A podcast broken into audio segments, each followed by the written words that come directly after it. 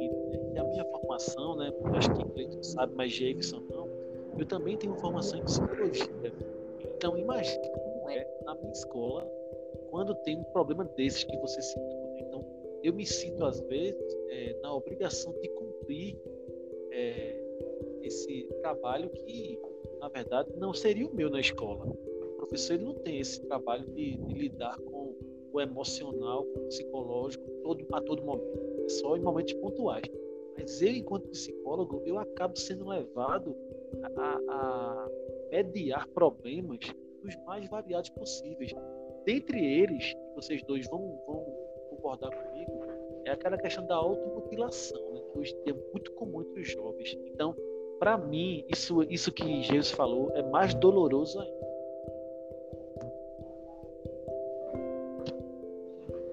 Completamente. Tarcísio, é, só agora que tu começou esse assunto, é realmente importante. A respeito dessa questão do aluno que se automutila, tu já, tu já tivesse alguma, alguma experiência própria disso? Tu, na tua sala de aula aconteceu isso? Como é que foi lidar com isso? Sim, sim. É, inclusive, é, foi bem interessante o fato, porque serviu muito como aprendizado a primeira vez, né?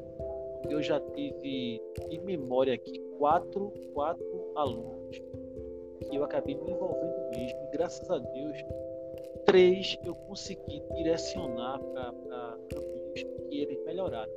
O outro, eu não sei como ele se encontra hoje. Também não sei se ele melhorou, pode até ter melhorado.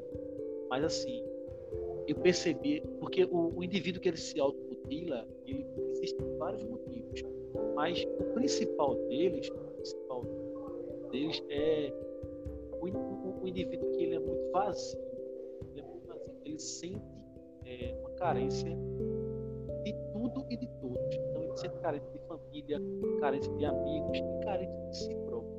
Então, quando eu vi a primeira vez, é, foi uma menina que estava chorando e ela usava muito casaco.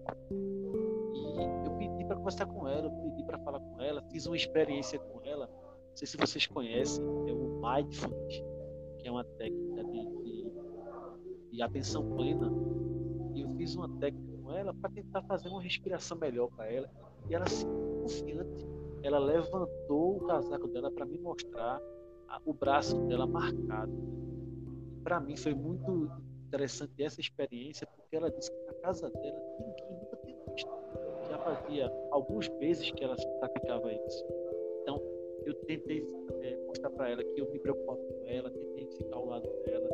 E para mim ela foi uma, uma vitória assim, profissional muito grande, porque dois anos depois ela foi selecionada naquele projeto, no programa, no programa do governo estadual, daquele aluno que vai fazer o intercâmbio né, fora do país.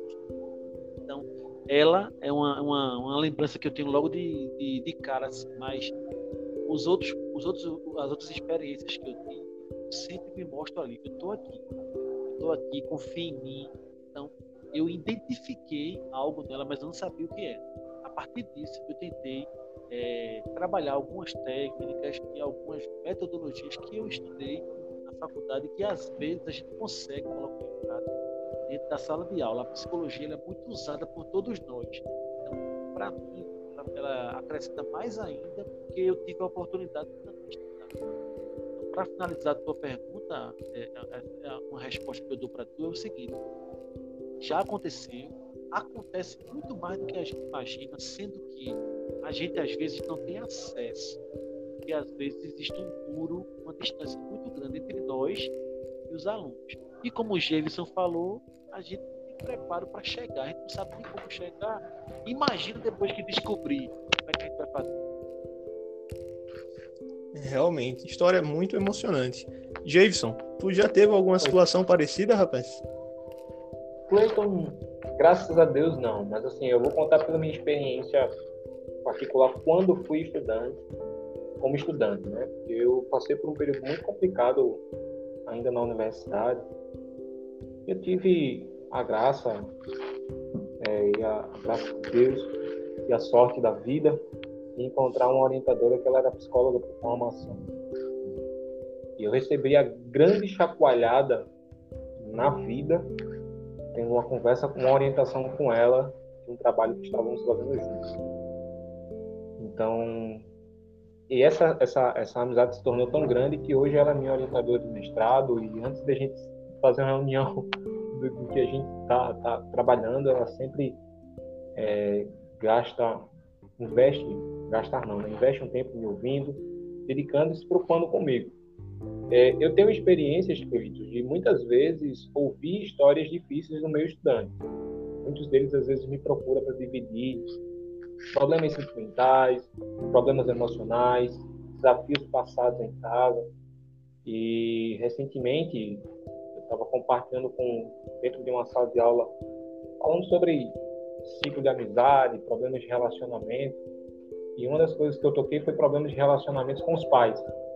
E uma estudante chegou a falar que não não falava com o pai, com a mãe, ou perdão, com o pai, né? Só tinha relação com a mãe porque o pai tinha abandonado. E aí eu comecei a falar um pouco sobre é, perdão, né? E no final da aula eu vi a estudante com os olhos, com as lágrimas, sabe, nos olhos assim, querendo superar essa dificuldade que ela passa. Então, eu nunca esse, passei por um processo como esse que Tarcísio passou, que realmente deve ser muito difícil, né? E a gente, sem dúvida alguma, fica extremamente feliz quando vê aquele jovem superando esse desafio e vencendo, né? Mas eu posso contar que se eu talvez não tivesse encontrado uma orientadora que me desse uma chacoalhada naquele momento na universidade, talvez eu não tivesse aqui, né? E eu queria só aproveitar, Cleiton, eu, eu entendo é, eu entendo que a importância disso é tão grande que no meu trabalho no físico objetivo eu trabalho com a psicóloga. Todos os nossos estudantes eles passam pela nossa metodologia, a gente tem a nossa própria metodologia, mas eles são acompanhados por uma psicóloga, né? Eles têm reuniões semanais com a nossa psicóloga, para que eles possam estar dividindo a semana e o que eles têm passado, porque a gente entende que um estudante de alta, produ alta produtividade, para desempenhar o seu alto potencial, ele precisa ter suas emoções sendo bem cuidadas, né? E o diálogo ele é uma ferramenta que ajuda bastante para que os estudantes possam se sentir melhor, desempenhar seu, seu maior potencial possível nas provas escolares e nos vestibulares e concursos que ele for, que ele for fazer. História de ambos, realmente incrível. E é um reflexo de, da perspectiva que a psicologia aliada à educação pode proporcionar. Histórias realmente emocionantes de revoluções de vida pessoas que estavam realmente, podemos dizer quase que literalmente, à beira da morte e conseguem retornar e ter uma mudança de vida muito exponencial. Então isso é algo muito emocionante e é uma realidade do professor, né? Isso daí que é o incrível. Mas